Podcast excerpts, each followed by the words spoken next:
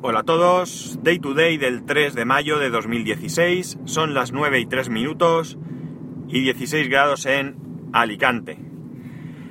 Vale, lo primero, mmm, mis dos eh, microservers de HP ya están en reparto, hoy van a estar aquí, mejor dicho, ya están aquí, pero están en la furgoneta, no sé, eh, a lo largo del día entiendo que harán la entrega. Y hablé con la, con la compañía, con la compañía que, que, me lo ha vendido. Es una tienda que se llama Locura Informática, a través de Rakuten. y hay algunas cosas bastante, bastante curiosas. En primer lugar, eh, yo les mandé un correo explicándole la situación. Nunca me han contestado ese correo, pero en previsión de que lo leyeran tarde, yo ayer por la mañana temprano llamé por teléfono. Temprano quiero decir, pues no sé, nueve y media, diez cuando imaginaba que ya estaban trabajando. Tienen una centralita de locura porque te pregunta, eh, o sea, te pregunta, no, te da 7, 8 opciones, es algo brutal. Yo elegí una al azar, y digo al azar porque no tenía muy claro si era esta, aunque sonaba lo más coherente y así fue, que era una que dice online. Departamento online, creo, algo así. Se puso una chica y le comenté la situación y la chica enseguida cayó de que estaba hablando porque yo hice el pedido a mi nombre, pero con entrega en la dirección del trabajo de mi mujer. Y mi mujer hizo el pedido a su nombre, con entrega en la misma dirección. Y a la chica le sonaba el nombre. Porque le pareció curioso que se pidieran dos por separado. Aunque dice, me dijo que ella había pensado que a lo mejor habíamos pedido uno para otra persona o algo así. Bien, la cuestión es que le expliqué, como digo, la situación. La chica me dijo que no había ningún problema y que lo que tenía que hacer era eh, que ella iba a intentar parar el paquete que ya estaba en la empresa de transporte, pero que si no lo podía parar, que no pasaba nada, que lo que tenía que hacer era devolverlo, rechazarlo, perdón, rechazarlo. Entonces, por lo visto, no ha, bueno, me dijo que me mandaría un mensaje, cosa que no ha hecho. La, la chica, la, ya digo que me atendió súper bien, lo que pasa es que algunos fallos está teniendo, pero los dos eh, paquetes están en reparto. Por lo menos el mío seguro, porque lo he comprobado y mi mujer recibió un correo, aunque ella no ha comprobado que esté en reparto, pero entendemos que sí que está, porque el correo es el mismo.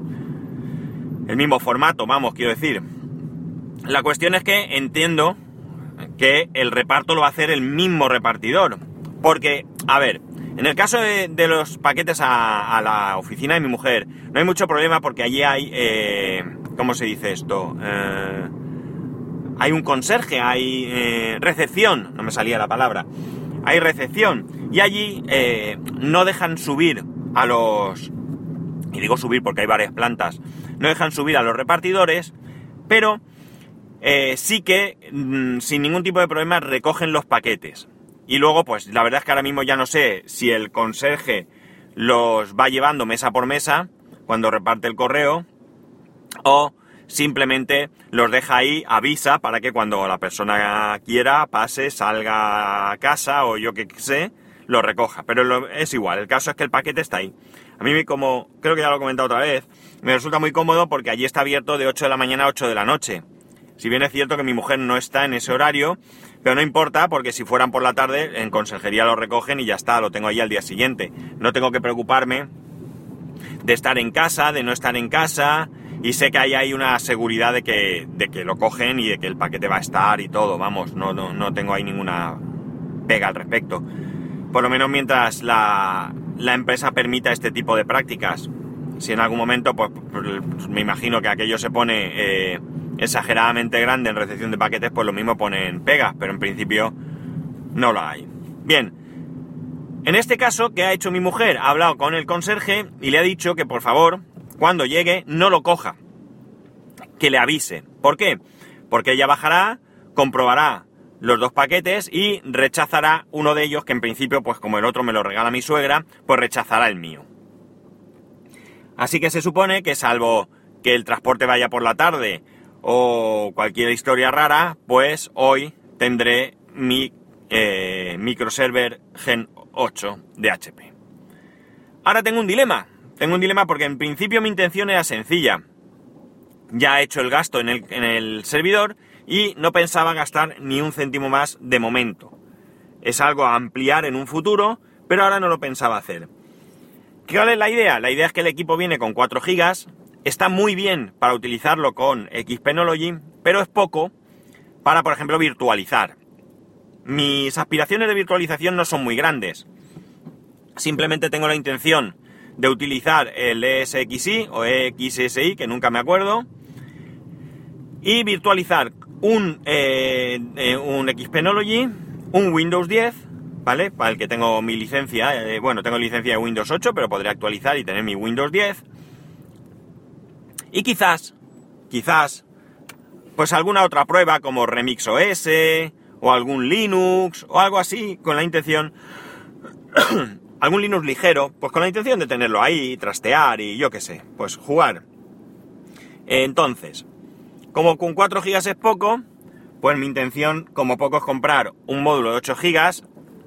No son eh, muy caros ahora mismo, aunque son un poco más caros porque son ECC, son con corrección de errores. No vale cualquier módulo. Pero creo que puedes encontrar ahora por 55 euros o algo así de 8 GB, con lo cual me plantarían 12, que no está mal. Ya puedo ahí hacer cosas. El procesador, que es un Celeron, lo suyo sería meterle un Xeon, pero aquí ya se dispara el precio Así que esto es algo que eh, de momento está totalmente descartado. Y está el tema de los discos duros, porque el, servidor viene sin discos duros. Eh, en principio la intención es, pues como hace todo el mundo, poner eh, discos duros, perdón, de NAS, los Western Digital Red, que parece que son los que todo el mundo usa y los que están dando un buen resultado. Creo que hay otros, pero son más caros o, o no, no sé. Pero en principio mi idea es coger estos. Estamos hablando que uno de 2 teras está alrededor de los 90 y algo euros.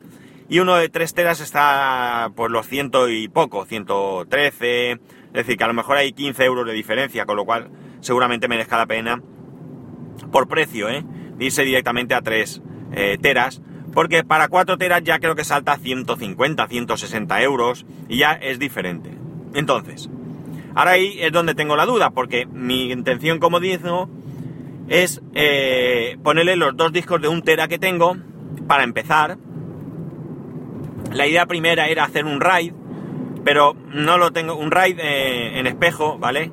Pero ahora ya no lo tengo tan claro. No sé si eh, hacer un RAID para, para utilizar la capacidad de ambos y tener dos teras. Aquí estoy un poco liado un poco liado tanto en cuanto que no, no tengo la decisión del todo 100% tomada. ¿Por qué? Pues porque claro, ahora dispongo de esos 175 euros que yo ya me había gastado y puedo hacer muchas cosas. Bueno, muchas cosas me refiero a diferentes opciones. Eh, hay una que sería la que más o menos eh, por precio no me supondría eh, mucho dinero, o sea, poner más dinero del que ya he utilizado, que sería comprar un disco de 3 teras y una ampliación de 8 gigas. Y con esto, por cierto, también quiero meterle un disco SSD de 250 gigas que tengo para poner el, el ESXi y...